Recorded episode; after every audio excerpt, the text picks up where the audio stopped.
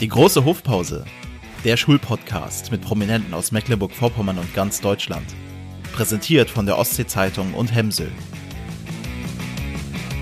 Hallo, liebe Zuhörer und Zuhörer, zu einer neuen Folge Große Hofpause, dem Schulpodcast der Ostsee-Zeitung, gefördert von Hemsel, dem schwedischen Spezialisten für die Planung, Entwicklung und den Bau von Schulen.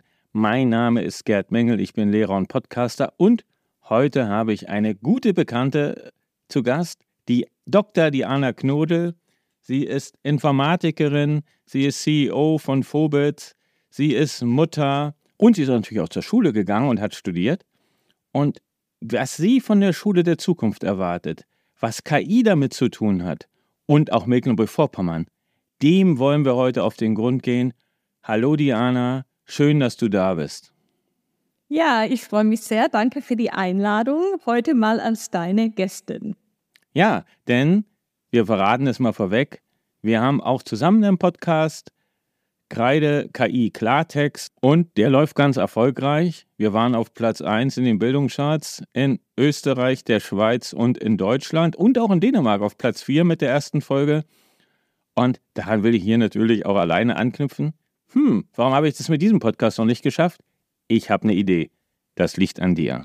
Ich wollte gerade sagen, ich glaube, es liegt an unserer Kombination. Äh, ne? Du als Vertreter der Schule, als Schulleiter und ich als Vertreterin aus dem EdTech-Bereich, Education Technology. Ne? Wir entwickeln ja, ähm, ich sage immer Software oder Anwendungen für Schulen rund um das Thema digitale Bildung und natürlich viel künstliche Intelligenz. Und ich glaube, das ist einfach äh, ein spannendes Thema, das zusammenzubringen. Und deswegen äh, hören die Hörerinnen und Hörer gerne zu. Ja, aber jetzt hier kein Understatement, denn am, Sam nee, am Freitag hattest du ja ein ganz, ganz, ganz tolles Erlebnis. Ihr habt nicht nur den KfW Award im Bereich Gründen in Hamburg gewonnen, sondern sogar den Bundeswettbewerb. Ja, ja. Äh, genau. Vielen Dank. Äh, wir freuen uns natürlich auch sehr, ähm, dass wir den KfW Award äh, gewonnen haben. Zum einen als Landessieger Hamburg und ne, es gibt ja 16 Bundesländer, also 16 Landessieger.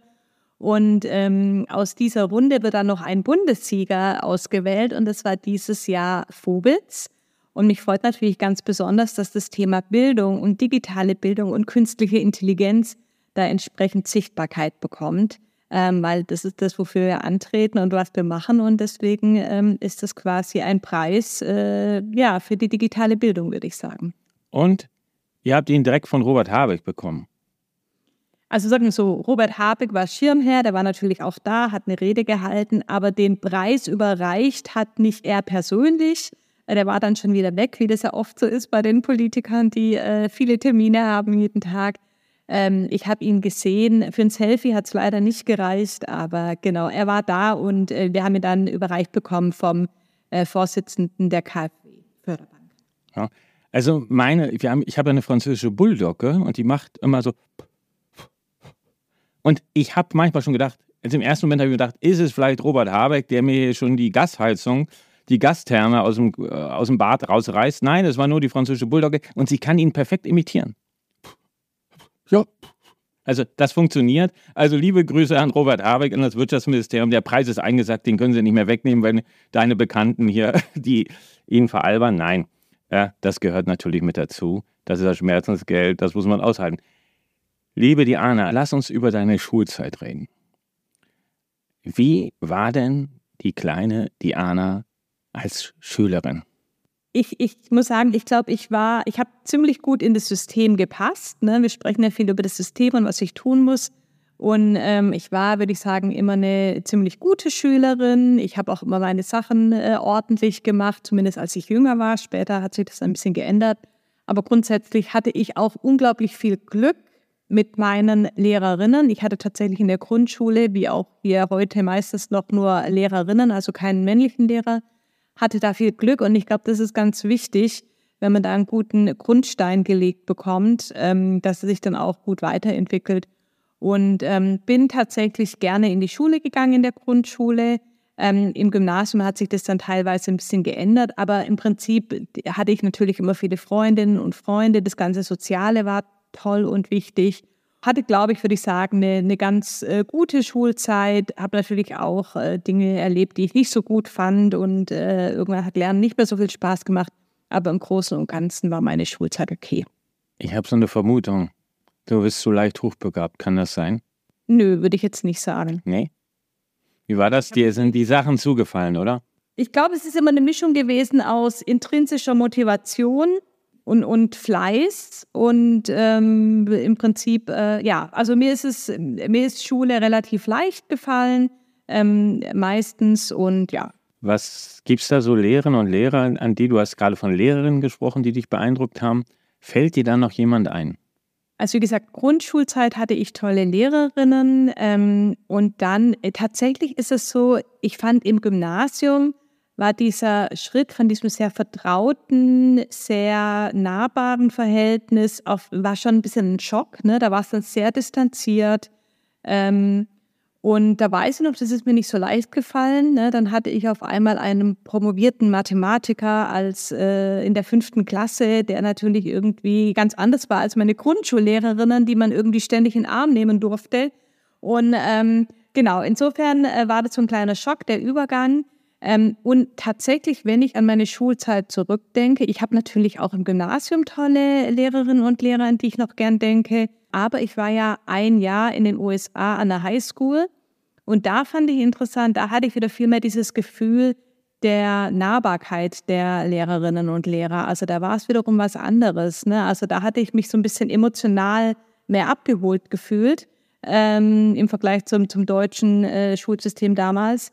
Und da habe ich auch äh, noch schöne Erinnerungen an Lehrerinnen oder Lehrer, äh, obwohl ich es ja nur ein Jahr verbracht hatte. Ja, das war eine intensive Zeit für dich. Und was hat dich da besonders geprägt in Amerika? Jetzt bezogen auf Schule hat mich, also was ich einfach toll fand, da hatten ja die Lehrerinnen und Lehrer immer eigene Klassenräume, die die auch gestalten können. Dann ist ja quasi, jeder hatte ja seinen eigenen Stundenplan sozusagen. Also man hatte gewisse Klassen äh, mit anderen zusammen, aber irgendwie hatte trotzdem jeder seinen eigenen Stundenplan und ist immer in die Klassenräume der Lehrerinnen gegangen. Und ähm, das fand ich einfach damals schon beeindruckend, weil man dann natürlich auch viel Persönlichkeit der Lehrerin mitbekommen hat. Ähm, und dann konnte ich damals, dann hat man manchmal auch so Hohlstunden als äh, Teacher Assistant arbeiten. Und da hatte ich eine ganz, ganz nette Lehrerin, die hat äh, Englisch unterrichtet. Und dann durfte ich ein bisschen helfen bei den äh, Korrekturen der jüngeren Kinder. Und dann sind wir oft irgendwie, haben wir noch zusammen gefrühstückt und uns ein bisschen ausgetauscht. Und das fand ich einfach wirklich schön, die Möglichkeit zu haben, die Einblicke zu bekommen. Ähm, da hat man natürlich auch kein Geld für bekommen, aber das war trotzdem schön. Also so, so eine Beziehung auch quasi dann zu Lehrerinnen zu haben. Und ähm, dann hatte ich auch einen ganz tollen Kunstlehrer. Der Kunstunterricht hat mich damals sehr beeindruckt. Also da haben wir äh, produziert ohne Ende, ganz viele tolle Sachen und, und mit Ton gearbeitet und so weiter. Also ähm, ich habe eine sehr schöne Zeit gehabt, wie du dir denken kannst. Äh, damals äh, in Ohio war das und das hat mich tatsächlich, wie du sagst, sehr geprägt. Hast du auch am Sportleben teilgenommen in Amerika? Okay, jetzt wird es ein bisschen peinlich. Ähm, also im Prinzip, die, die sind da immer sehr gut und so weiter und ich wollte gerne Sport machen. Und als ich dann ankam, waren die ganzen Tryouts schon vorbei. Und ich habe damals tatsächlich auch gerne Basketball gespielt, aber nicht gut genug. Also ich wäre nicht gut genug gewesen. Ich habe eher so, so Straßenbasketball. Das muss ich mal ganz kurz mitschreiben. Ja, Straßenbasketball mit meinen Freunden immer gespielt. So, und dann gab es aber die Möglichkeit, in, den, in die Fußballmannschaft, in der Fußballmannschaft noch mitzumachen. Die haben die damals neu gegründet für Mädchen und ich war damals in der 10., nee, in der 11. Klasse war ich dort. Und dann haben die, glaube ich, von, von 9., 10., 11. irgendwie so zusammengelegt. Vielleicht waren sogar noch die Achtklässlerinnen dabei von der Middle School. Auf alle Fälle, nicht, dass die überhaupt die Mannschaft zusammenbekommen. Und wir waren leider so schlecht. Unser größter Erfolg war einmal ein Unentschieden. Ansonsten haben wir alle Spiele verloren. Aber es hat trotzdem total viel Spaß gemacht und ich bin trotzdem gerne zum Training gegangen. Ähm, aber die Erfolge blieben leider ein bisschen aus. Aber ich habe immerhin mal äh, Fußball gespielt, in Amerika in der Schule. Das ist eine gute Geschichte. ich habe in Amerika Fußball gespielt, weil es im weiblichen Bereich der Fußball eine sehr, sehr hohe Wertschätzung in Amerika erfährt. Also wir wollen nicht über Fußball reden, wir wollen über Technik reden. Und wie man unschwer hört, du bist keine geborene Hamburgerin, obwohl du da lebst. Genau, ich bin jetzt seit 13 Jahren in Hamburg, äh, geboren bin ich in Stuttgart, wie man mir vielleicht auch anhört. Also aus Baden-Württemberg komme ich, bin da auch aufgewachsen, habe dann in Ulm studiert, ähm, und zwar Medieninformatik. Und hier ist, kam dann auch die Technik ins Spiel. Und ähm, tatsächlich ist es bei mir so, ich hatte kein Informatik in der Schule und habe trotzdem Informatik studiert. Das ist total verrückt. Aber ähm, also im Prinzip hatte ich äh, Kunst-LK in der Schule und dieser Medienteil bei Medieninformatik, der hat mich damals so ein bisschen gelockt. Ne? Und ich habe mich tatsächlich immer für Computer interessiert und war einfach begeistert von den Möglichkeiten, die man äh, durch das Internet hatte, vor allem für die Kommunikation, weil ich immer ganz viele Brieffreundinnen auf der ganzen Welt hatte. Und ich fand es einfach toll, dass man auf einmal schneller mit den chatten konnte und E-Mails schreiben konnte und dachte, okay, irgendwie ist das spannend. Und so bin ich bei der Informatik gelandet oder in der Informatik gelandet. Und ähm, genau, insofern hatte ich da gar nicht vorher groß die Leidenschaft. Und es hat sich dann eigentlich erst im Laufe des Studiums entwickelt, als ich gemerkt habe, wie toll das ist und was man für großartige Möglichkeiten hat in diesem Feld. Ne? Also man kann ja wirklich alles machen.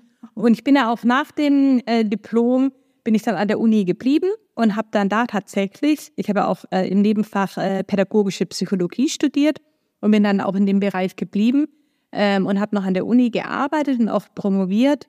Und ähm, im Prinzip, das zeigt einfach, dass man wirklich mit diesen Fähigkeiten, die man da lernt, eigentlich in allen Bereichen arbeiten kann, ähm, weil man die, diese Art und Weise so zu denken, sehr analytisch, Probleme runterzubrechen, Probleme zu lösen, ähm, eigentlich fast überall braucht. Ich hab, muss einen kleinen Schritt zurückgehen, nochmal nach Amerika. Ähm, wir lassen das Gespräch einfach natürlich laufen. Wie war das damals dort schon mit der Digitalisierung? Unsere gemeinsame Freundin Anne Leis, also Grüße gehen raus äh, zu Wir für Schule, die hat mir erzählt im Podcast hier an dieser Stelle, ich glaube, das war im März, dass sie ja, die waren in den 90er Jahren, die ist weltweit unterwegs gewesen, die Eltern waren Diplomaten, ähm, die hatte in den, da schon, die hat, da hat jeder einen Personal Computer bekommen zum Arbeiten. Da hatte jeder Schüler einen Computerarbeitsplatz und das war äh, Ende der 90er Jahre. Wie war das, was hast du dort erlebt? Ja, das hatten wir damals tatsächlich nicht. Ich würde sagen, die sind natürlich trotzdem weiter. Tatsächlich hatte ich auch damals äh, ein bisschen mit, mit äh, also Visual Basic haben wir da ein bisschen gemacht. Ähm, und insofern waren das Dinge, die bei uns, glaube ich, in der Form noch nicht so angeboten wurden oder es hing halt sehr stark von der Lehrperson ab, ob die solche Angebote gemacht haben oder nicht. Ähm, aber von der Ausstattung, ich glaube, im Vergleich zu meiner Schule damals war es tatsächlich ähnlich. Zwar eher so, dass es mal einen Computerraum gab, aber damals war niemand irgendwie schon ausgestattet mit eigenen äh, Geräten. Das gab es nicht. Wie hat das Thema Technik bei euch in der Familie eine Rolle gespielt? Du hast ja noch mehrere Geschwister. Sind die ähnlich unterwegs wie du oder ganz anders? Wie war das? Welche, welche Rolle spielte Technik in eurer Familie? Ich glaube, also im Prinzip, wir hatten äh, relativ früh auch schon äh, einen Computer zu Hause und Ne, also mein Vater ähm, war bei Bosch, ne, hat da auch immer ein gewisses Technikinteresse mitgebracht und wir hatten dann auch so Fischertechnik und so weiter. Also es war einfach verfügbar und wir konnten auch damit arbeiten, wir durften auch ran. Und tatsächlich, wir sind äh, vier Kinder zu Hause gewesen, zwei Jungs und zwei Mädchen. Und tatsächlich ist es so, dass ich und ein Bruder haben Informatik äh, quasi gemacht, sind im Informatikbereich unterwegs. Und äh, ein anderer Bruder und meine Schwester sind eher im sozialwissenschaftlichen Bereich unterwegs. Insofern ist es bei uns gut durchmischt. Also da gab es, glaube ich, wenig äh, irgendwie Zuordnung, du bist ein Mädchen, du musst das machen, du bist ein Junge, du musst das machen. Das war überhaupt kein Thema, sondern wir wurden alle unterstützt, äh, das zu tun, was wir gerne machen wollen und was uns auch liegt oder lag. Ne? Also genau. Das trägst du ja vielleicht auch ein bisschen weiter. Ihr habt euch damit beschäftigt. Dein Vater ist Ingenieur bei Bosch gewesen? Ähm, Nachrichtentechniker. Ja, also schon in dem Bereich. Ja, genau. Also technischer Beruf. Wie erlebst du das heute als Mutter von zwei Kindern? Wie hast du es damals erlebt? Hat sich da etwas verändert, was den Umgang mit Technik betrifft und auch was Schule betrifft? Boah, ich glaube massiv beides. Also natürlich der Umgang mit Technik, dadurch, dass wir natürlich heute viel mehr Technik äh, zur Verfügung haben, auch in Form von, ich sage jetzt mal, iPads und Smartphones und ähm, allein sowas wie Spotify, ne? also im Prinzip immer alles verfügbar und nicht irgendwie Kassetten, ähm, die relativ teuer waren damals. Also ist es schon was ganz anderes. Also ich glaube, die Technik ist viel mehr verfügbar und zugänglicher, ähm, wird natürlich auch viel genutzt aus Anwenderperspektive.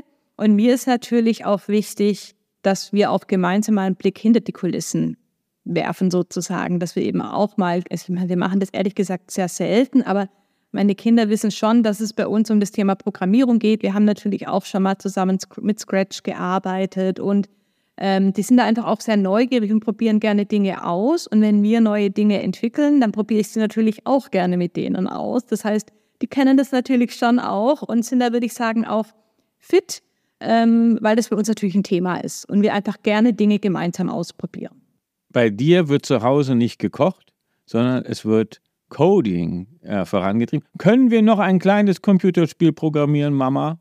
Geht, sieht, das, sieht das so aus? Nee, tatsächlich, ne? Es ist, es ist, wir machen das, wir machen das nicht so oft. Nur eins. Letztes war ich mit äh, im Rahmen der Code Week äh, in der zweiten Klasse von meinem Sohn und da habe ich mit der ganzen Klasse mit Scratch Junior gearbeitet. Das war ganz, ganz toll und hat viel Spaß gemacht. Und jetzt wollen sich immer alle Kinder mit meinem Sohn zum Programmieren verabreden, was ich auch ganz süß finde. Jetzt sind allerdings gerade Ferien und alle sind verreist. Ne? Aber ganz grundsätzlich, ähm, ja, es ist, spielt mal eine Rolle, aber es ist jetzt nicht äh, die ganze Zeit. Und natürlich koche ich mehr, als dass ich mit meinen Kindern programmiere. Das kann ich dir versichern. Lass uns ein bisschen in die Gegenwart kommen, obwohl das auch schon ja so ein bisschen Vergangenheit ist in diesen schnellen Zeiten. Das Thema App-Camps. Du hast ja auf die Fahnen geschrieben, Kinder sollen programmieren lernen. Also du hast es jetzt so ein bisschen als Hobby, als Freizeit oft beschrieben oder du gehst mal, jetzt geht die Anna Knudelmann in die Schule, aber das ist ja doch ein bisschen mehr bei dir. Kannst du uns mal mitnehmen? Genau, also im Prinzip das eine war jetzt das, was ich zu Hause mit meinen Kindern mache. Aber ähm, genau, also AppCamps ist eine gemeinnützige Organisation, die ich vor neun Jahren gegründet habe und ähm, gestartet sind wir mit einem äh, Programmierworkshop zum Thema App-Entwicklung für zwölf Mädchen damals. Ähm, und es kam sehr gut an.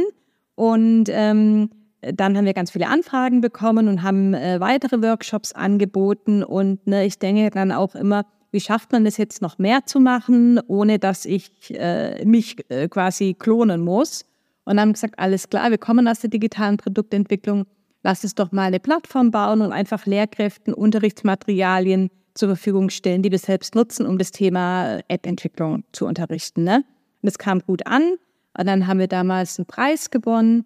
Ähm, und dann, das war alles immer nur noch quasi Ideen. Wir haben einfach gemacht und dann äh, von der, wollte die Stiftung uns damals das Geld überweisen und wir hatten kein Konto, kein Firmenkonto und dann mussten wir eben gründen. Ne? So sind wir zur Gründung gekommen ähm, und haben das anfangs nebenberuflich gemacht. Ich war zu dem Zeitpunkt noch Produktmanagerin. Und ja, dann äh, hat sich das aber immer besser entwickelt und dann haben wir gesagt, okay, weißt du was, ist ein wichtiges Thema, äh, da scheint es einen großen Bedarf zu geben. Und dann haben wir da einfach immer noch mehr gemacht und mittlerweile entwickeln wir digitale Unterrichtsmaterialien rund um das Thema Informatik und Medienkompetenz und Lehrkräfte können mit unseren Unterlagen diese Themen im Unterricht behandeln und mit ihren Kindern Apps programmieren, Spiele programmieren. Ähm, wir machen aber auch Dinge wie irgendwie Bewegung, Sport und Coding zusammenzubringen. Also sind da auch immer kreativ und überlegen, was, was macht den Kindern auch Spaß und wie schafft man es, dieses Thema spielerisch in die Schulen zu bringen. Ähm, genau, und warum machen wir das? Weil es einfach unglaublich wichtig ist, was ich vorhin schon sagte, nicht nur Anwender oder Anwenderin zu sein, sondern auch zu verstehen, wie funktioniert denn das Ganze? Wenn ich mal eine App programmiert habe, wo ich irgendwie Daten einspeichere, weiß ich, ich brauche eine Datenbank und dann sind die Daten da jetzt erstmal für immer gespeichert, bis die eben gelöscht werden sozusagen. Und wenn man das selbst mal gemacht hat, dann hat man einfach ein besseres Verständnis äh, von Technik und von dieser digitalisierten Welt, die uns eben umgibt. Und deswegen finde ich es eben sehr wichtig, das Thema in die Schule zu bringen und mittlerweile haben ja auch mehr und mehr Bundesländer Informatik wirklich im Curriculum, näher beispielsweise auch in Mecklenburg-Vorpommern, ja. ganz vorbildlich. Und ähm, da kommen jetzt mehr und mehr Bundesländer. Und das finde ich gut und wichtig und richtig. Ähm, und das unterstützen wir eben mit AppCamps. Wir haben es im, auf dem Lehrplan, es so ein kleiner Sidekick aber wir haben nicht genug Informatiklehrer und jetzt triggerst du mich natürlich sofort damit. Also, liebe Zuhörer und Zuhörer, wenn unter Ihnen eine Informatikerin oder ein Informatiker ist, bitte bewerben Sie sich bei mir, schreiben Sie mich an, rufen Sie mich an zu jeder Tag- und Nachtzeit. Es ist wirklich so. Herzliche Einladung an der Don Bosco Schule in Rostock zu arbeiten als Informatiklehrerin. Ich habe eine tolle Informatiklehrerin, die ist als Studentin zu uns gekommen und die habe ich nie wieder weggelassen. Und der sage ich auch nicht, dass es gibt auch, nein, es gibt keine besseren Schulen. So, Spaß beiseite. Ganz, ganz wichtiges Thema. Das würde ich gerne noch sagen. Jetzt redet der Podcast-Host hier um Kopf und Kragen sonst. Und zwar, da liegt doch auch ein wichtiger Schlüssel für das Gründen. Also klar, Startups und Gründen ist nicht nur immer was mit Apps und KI, sondern aber auch. Und äh, Technologie ist natürlich Zukunft. Wie siehst du das? Und wie, gibt's, habt ihr schon Rückmeldungen, dass aus euren sozusagen Impulsen kleine Startups entstanden sind? Ähm, also das ist ja nicht unser Fokus und wir verfolgen das auch nicht. Wir haben ja auch keinen direkten Kontakt zu den Schülerinnen und Schülern, sondern immer nur zu den Lehrkräften. Ähm, aber natürlich kann man, wenn man gute äh, Fähigkeiten hat in dem Bereich, ganz einfach digitale Produkte entwickeln und muss nicht irgendwelche Produktionshallen bauen, man muss keine Hardware sich anschaffen. Ne? Also es ist eine gute Möglichkeit, um wirklich, ich sag mal, leichtgewichtig und ohne viel Kapital zu gründen. Ne? So habe ich ja auch meine beiden Firmen gegründet, ähm, auch tatsächlich ohne Fremdkapital. Ähm, wenn, ne, wenn man eben quasi zum einen das Wissen hat, man braucht natürlich auch die richtigen Leute, die da mitmachen. Ähm, dann, ja, dann braucht es nicht viel mehr ähm, und dann kann man einfach mal loslegen und im Zweifel, ähm, ja, hat es ne, nicht viel gekostet. Ne? Man musste nichts bauen ähm, und so weiter. Das geht natürlich nicht in jedem Bereich. Es gibt auch Gründungen, Gründungen die erfordern eben mehr und Hardware und, und Geld und so weiter, das ist klar. Aber wer das einfach mal ausprobieren will, wer eine gute Idee hat und dann selber die App entwickeln kann oder die KI-Anwendung, das ist schon toll, ne? Man braucht im Grunde genommen bloß einen Laptop, weiße Sneaker und eine Zehnerkarte bei Piep Coffeeshop. So, ach, das war kein Klischee, oder? Überhaupt nicht. Die, weiß, die weißen Sneaker, ja.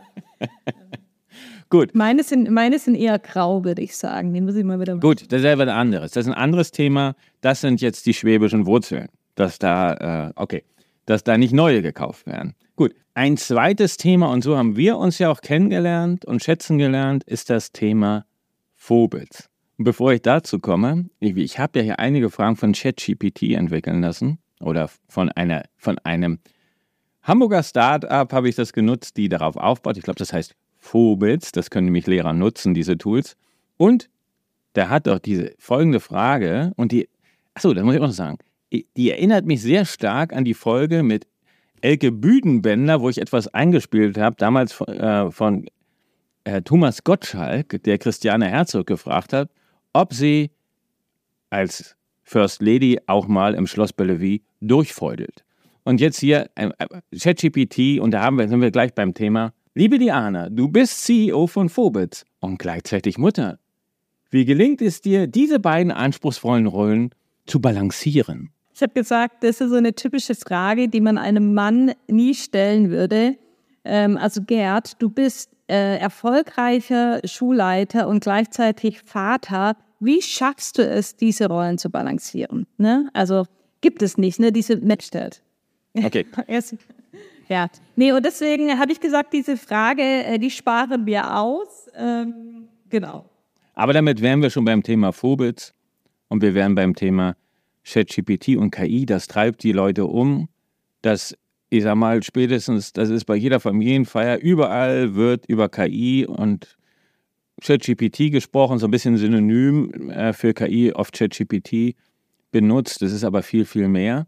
Und wenn du jetzt unseren Zuhörern, die jetzt vielleicht noch gar nicht so viel Ahnung davon haben, sondern vielleicht eher so, so oberflächlich etwas mitbekommen haben, könntest du ihnen mal ganz kurz erklären, was sich dort hinter verbirgt? Mhm. Also, ähm, ChatGPT ist eine äh, KI-Anwendung von der amerikanischen Firma, Firma OpenAI und man kann über eine Webseite und über einen Chat quasi Fragen stellen und bekommt dann von der künstlichen Intelligenz eine Antwort zurück, die einfach sehr stark nach einer menschengeschriebenen Antwort klingt. Also im Prinzip, ich kann fragen als Lehrerin, äh, ich brauche, äh, ich möchte gerne das Thema künstliche Intelligenz in meiner achten Klasse unterrichten. Kannst du mir helfen, einen Unterrichtsentwurf zu entwickeln? Und dann kriege ich wirklich in den meisten Fällen einen sehr guten Unterrichtsentwurf. Man muss dazu sagen, die KI halluziniert auch, das heißt, manchmal erfindet sie Sachen. Also es ist wirklich, es werden Texte auf Basis von Wahrscheinlichkeiten erstellt. Ähm, das heißt, es ist nicht immer alles wahr, was zurückkommt. Es sind manchmal Biases enthalten, wie wir eben auch gemerkt haben an der Frage zu CEO und Mutter. Äh, wie gesagt, dann müssen wir mal gucken, wenn du, wenn du diesen gleichen Prompt eingibst, ob du das auch für einen männlichen CEO bekommen würdest, die Frage, Ne? Also im Prinzip stecken da auch Dinge drin, ähm, die jetzt vielleicht nicht so erwünscht sind. Das gehört aber dazu, ähm, einfach weil das auf ne, die, dieses Sprachmodell, das dahinter liegt, das wurde auf Basis von Texten aus dem Internet und so weiter trainiert. Das heißt, die, die Welt, die OpenAI oder ChatGPT kennt, ist eben quasi so diese westliche Welt der Literatur und was es alles gibt. Ne? Und dementsprechend werden dann auch entsprechende Informationen wiedergegeben wer sich nicht so gut auskennt und Eltern und die wollen darüber etwas erfahren, da macht ihr als Vobitz ja auch Elternabende. Wir kommen gleich noch dazu, was Vobitz genau macht und was das mit Mecklenburg-Vorpommern zu tun hat. Aber was können Eltern dort erwarten und wie kommen sie an diese Informationen? Genau, also eigentlich sind, richtet, richten sich unsere Angebote an Lehrkräfte und an Schulen. Ähm, wir kriegen aber auch vermehrt Anfragen von Eltern, weil die eben mitbekommen, wir machen was zum Thema ChatGPT und künstliche Intelligenz. Und da haben wir gesagt, alles klar, wir machen jetzt einfach mal digitale Elternabende. Einmal im Monat ist auch kostenfrei. Ähm, wer sich dafür interessiert, kann sich einfach anmelden auf unserer Webseite. Packen wir in die Shownotes rein. Genau. www.probitz.com slash Eltern. Ähm, und da gibt es dann alle Infos dazu. Und ja, da geht es, ich meine, das sind, glaube ich, so 45 bis 60 Minuten. Da kann man natürlich jetzt nicht in die Tiefe gehen, aber es geht einfach mal äh, darum, in das Thema einzuführen, zu erklären, ein bisschen ausführlicher, als es ich eben gemacht habe, ähm, was, was ChatGPT ist, ähm, wie das Ganze funktioniert, ähm, was das so ein bisschen auch für Schule bedeutet, wie man es verwenden kann, was da aber auch die Risiken sind. Und dann hat man einfach die Möglichkeit, noch Fragen zu stellen. Und das ist ja das Wichtige, ne, wenn wir uns mit dem Thema beschäftigen, dass man die Möglichkeit hat, ähm, sich auszutauschen, Sorgen vielleicht auch loszuwerden ähm, oder auch seine Begeisterung zu teilen. Und deswegen bieten wir solche digitalen Elternabende eben auch an. Um mal die Hemmschwelle zu senken, ich kann da auch jede Frage stellen. Wenn ich jetzt so richtig unsicher noch bin und kann da einen Chat, in den Chat vermutlich reinschreiben oder auch live eine Frage stellen, das ist alles wird beantwortet. Ähm, es kommt immer ein bisschen darauf an, wie viele Personen auch dabei sind. Wir müssen teilweise die Fragen natürlich auch moderieren. Also anfangs hatten wir den Elternabend so, äh, dass die auch im Chat jederzeit fragen konnten. Wir hatten 900 Teilnehmer. Kannst du dir vorstellen, was da los war? Also da konnten wir keinen richtigen Elternabend mehr machen. Deswegen ist es jetzt so, dass wir die Fragen eben moderieren. Ähm, aber man kann auf alle Fälle alle Fragen stellen und wir versuchen natürlich auch alle Fragen zu beantworten, die wir beantworten können. Also nochmal, alle Eltern herzlich eingeladen. Wenn Sie noch Fragen haben, die wir nicht beantworten können, dann gerne zu Phobitz. Ich packe das hier mit in die Shownotes und dann erfahren Sie noch mehr über ChatGPT oder besser über die Phobitz Tools vielleicht auch. Denn ihr habt ja datenschutzkonforme Tools entwickelt für den Unterricht. Also vielleicht nochmal ganz kurz einen Schritt zurück, wie wir mit Phobitz gestartet sind vor fünf Jahren. Ähm, das sind wir als Online-Weiterbildungsplattform ge gestartet mit ähm, Online-Fortbildungen von Lehrkräften für Lehrkräfte und haben da mittlerweile auch über 300 tolle Angebote, die man jederzeit machen kann, also Selbstlernkurse sozusagen. Und dann hat sich natürlich auch Vobitz weiterentwickelt. Wir haben digitale Tools entwickelt und dann letztes Jahr, als es mit der KI-Geschichte losging, haben wir gesagt, okay, das ist ein Thema, das ist so wichtig und relevant, auch gerade für Bildung. Da müssen wir auch Angebote machen. Und dann haben wir eben angefangen, die KI-Assistenz für Lehrkräfte zu entwickeln. In Mecklenburg-Vorpommern darf jede Lehrerin, darf jeder Lehrer diese Tools kostenlos nutzen, denn unser Bildungsministerium hat bei euch eine Landeslizenz erworben. Die digitale Provinz beginnt hinter der Mecklenburgischen Seenplatte. Wir sind das einzige Bundesland, die hier schon datenschutzkonform mit KI arbeiten können und gehen als Bundesland voran. Macht dich das auch ein bisschen stolz, dass ihr so Vorreiter seid? Klar, ich freue mich natürlich, äh, dass das auch gut angenommen wird. Ne? Also die Landeslizenz, die erste, ist ja tatsächlich jetzt in Mecklenburg-Vorpommern. Sehr schön. Ähm, und ansonsten haben wir viele Schulen, die das eben fürs Kollegium ansonsten einkaufen oder auch einzelne Lehrkräfte. Ähm, genau, also ja, also im Prinzip, das ist ja genau das, was wir wollen, eben über das Thema aufklären, die Leute ins Tun bringen. Und dazu braucht es natürlich nicht nur die Fortbildungen, sondern auch die Tools in Kombination mit Fortbildung. Und das ist ja genau das, was wir machen. Es braucht es bundesweit und jetzt kommt der Appell von meiner Seite. Wir brauchen diesbezüglich, da hast du dich auch schon explizit zu geäußert, zur, zu den UNESCO-Forderungen und dem möchte ich mich nur anschließen. Wir brauchen einen nationalen Bildungsplan für KI als Grundlage für ein Digitalpakt 2.0. Die iPads sind in vielen Schulen oder andere digitale Endgeräte.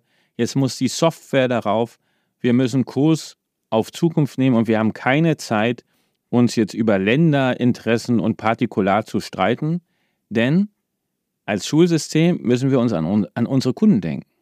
Und das sind die Kinder und Kinder, Schülerinnen und Schüler, die unsere Gesellschaft voranbringen, die unseren Wohlstand mehren und die müssen gut ausgebildet werden. Und du warst ja selber gerade in Amerika und hast gesehen, was ihr macht oder was Mecklenburg-Vorpommern macht, ist weiter als was in den, in den Staaten passiert. Genau, ja. Ähm, ich war jetzt äh, in New York und habe da natürlich auch viel äh, mit Lehrkräften gesprochen oder mit, mit Leuten, die da im Bildungsbereich äh, aktiv sind.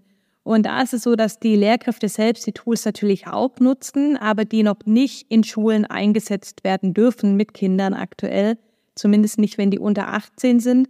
Ähm, einfach weil, ne, das hatten wir schon thematisiert, die nicht immer die Wahrheit sagen. Ne, da kommen teilweise auch falsche Informationen raus, weil es sind ja fiktionale Texte. Ähm, ne, ein Großteil ist richtig und gut und korrekt, aber es kann eben sein, dass auch mal was Falsches dabei ist. Ähm, oder dass eben bestimmte Biases oder Stereotype verstärkt werden. Und davor haben die eben so Angst, dass die sagen, okay, wir nutzen es lieber gar nicht. Unser Ansatz ist ja, wir müssen es genau deswegen nutzen, damit man es eben in der Schule auch thematisieren kann, dass man diese Probleme ansprechen kann.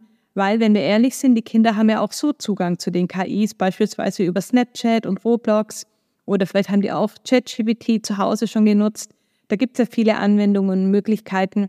Und wenn die eben nicht den richtigen Zugang bekommen oder nicht von den Lehrkräften auch die Informationen bekommen und das Ganze begleitet erlernen können, das ist eben das, was, was ich den falschen Weg finde. Ne? Und deswegen sagen wir lieber, frühzeitig in der Schule verwenden, drüber sprechen, diskutieren, die Chancen kennenlernen, aber auch die Risiken, anstatt es zu verbieten. So machen wir das. Wir gehen voran und ey, wie cool ist das denn, dass wir weiter sind als die USA in Mecklenburg-Vorpommern, wo man immer sagt, der Mecklenburger ist 100 Jahre hinterher, es passiert alles später. Hm, dieses Klischee ist jetzt an dieser Stelle gebrochen. Wer weiß, vielleicht kommt die, die nächst, der nächste Kracher eben aus MV wir arbeiten dran. Liebe Diana, jetzt, wir können gar nicht so tief einsteigen. Wer ein bisschen mehr über KI erfahren will, ich habe es am Anfang schon gesagt, Kreide KI Klartext erscheint alle zwei Wochen unser Podcast. Hören Sie dort gerne auch rein, haben Gäste aus Politik, aus der Schule, Lehrer, Wissenschaftler und Fachsimpeln über KI und über das Schulsystem. Da können Sie Ihre Erkenntnisse, die Sie heute vielleicht schon gewonnen haben, nochmal vertiefen. Eine herzliche Einladung und auch ein bisschen Werbung. Am, vom 24. bis zum 26. November findet in Düsseldorf der Deutsche Schulleiterkongress statt. Wir werden beide auch dort sein. Zwar nicht in gleichen Veranstaltungen, aber Diana natürlich als die KI, eine der KI-Expertinnen in Deutschland, wird zusammen mit führenden äh, KI-Expertinnen auf der Bühne sitzen, moderiert von der bekannten Moderatorin Bärbel Schäfer, die die Veranstaltung moderieren wird. Ich werde etwas machen zum Thema hm, Podcasten für, für Schulen und auch darüber berichten, wie man mit digitalen Impulsen Schulentwicklung initiieren kann. Aber es sind auch andere tolle Gäste dabei. Dennis Altekin, der Fußballschiedsrichter, Doc Holzner, die bekannte Notfallärztin, Eckart von Hirschhausen, Bob Blume nicht zu vergessen, Deutschlands bekanntester Lehrer und viele, viele andere. Und wenn Sie äh, Lehrerinnen und Lehrer sind, dann können Sie uns sogar schreiben. Äh, dann gibt es 10% Rabatt, wenn Sie jetzt buchen, über uns, über den Podcast für den Deutschen Schulleiterkongress. Also herzliche Einladung, dort teilzunehmen. Es lohnt sich. Aber bevor wir jetzt, jetzt biege ich auf die Zielgerade ein, der Hausmeister klappert schon mit dem Schlüsselbund, Diana, wir sind zu spät. Aber letzte Frage. Was wünschst du dir von der Schule der Zukunft? Was ist deine Vision? Was wünsche ich mir von der Schule der Zukunft? Ähm, ich wünsche mir, dass es mehr selbstverständlich wird, gemeinsam zu lernen. Also quasi äh, Lehrkräfte und Schülerinnen und Schüler, weil wir eben so viele Themen vor uns haben, wo niemand Expertin oder Experte sein kann, dass wir uns da gemeinsam auf den Weg machen. Natürlich sind äh, Lehrkräfte immer noch diejenigen, die quasi im, im Fahrersitz sitzen sozusagen. Die kennen die Methoden, die moderieren, begleiten die Schülerinnen und Schüler. Aber ich glaube, dass wir da eben wegkommen von diesem, ähm, die Lehrerin äh, weiß alles und, und äh, quasi unterrichtet. Äh, frontal ist ja zum Glück jetzt immer weniger, aber es gibt es leider immer noch hin zu einem mehr gemeinschaftlichen Lernen. Ähm, auch quasi die Lernräume wünsche ich mir, dass sie ein bisschen aufbrechen, dass es ein bisschen moderner wird, ne? so ein bisschen auch wie so Coworking-mäßig, ne? in Projekten gedacht. Wir haben jetzt vorhin über Informatik als Pflichtfach kurz gesprochen. Ne, grundsätzlich würde ich mir wünschen, dass es gar keine Fächer in dem Sinne mehr gibt, sondern dass man da irgendwie auch mehr in Projekten denkt. Natürlich ist es wichtig, diese Fachinhalte zu vermitteln nach wie vor aber dass man da halt irgendwie anders denkt und nicht eine Lehrerin unterrichtet für 45 oder 60 oder 90 Minuten, sondern dass man da einfach auch ein bisschen mehr gemeinschaftlich denkt. Auch für die Lehrkräfte stelle ich mir das schöner vor, wenn da mehr Teamarbeit stattfindet. Und ähm, genau, also ich glaube, das würde ich mir wünschen. Ähm, mit und ohne Technologie. Ne? Es geht nicht immer nur darum, überall äh, KI oder Technologie einzusetzen. Es braucht eben beides aber ähm, da einfach so ein bisschen mehr auf Zusammenarbeit und Teamarbeit aus, sowohl bei den Schülerinnen und Schülern, aber auch im Kollegium, das würde ich mir wünschen. Vielen herzlichen Dank für deine Zeit, dass du da warst, dass du über das Thema KI, EdTech und Gründen gesprochen hast. An dieser Stelle nochmal Werbung, auch für den Gründerpreis der Ostsee-Zeitung. Auch da verfolgen Sie das, der wird ja im Ende November auch verliehen. Auch hier verfolgen Sie es weiter in der Ostsee-Zeitung was dort in Mecklenburg-Vorpommern alles passiert. Bleiben Sie neugierig. Liebe Grüße nach Hamburg. Und Diana, ich glaube, wir müssen hier nochmal eine zweite Folge machen und dann werden wir uns das Thema Gründen nochmal ganz gründlich vornehmen. Vielen herzlichen Dank. Bis zum nächsten Mal zur großen Hofpause. Danke für die Einladung. Die große Hofpause. Der Schulpodcast mit Prominenten aus Mecklenburg-Vorpommern und ganz Deutschland. Präsentiert von der Ostsee-Zeitung und Hemsel.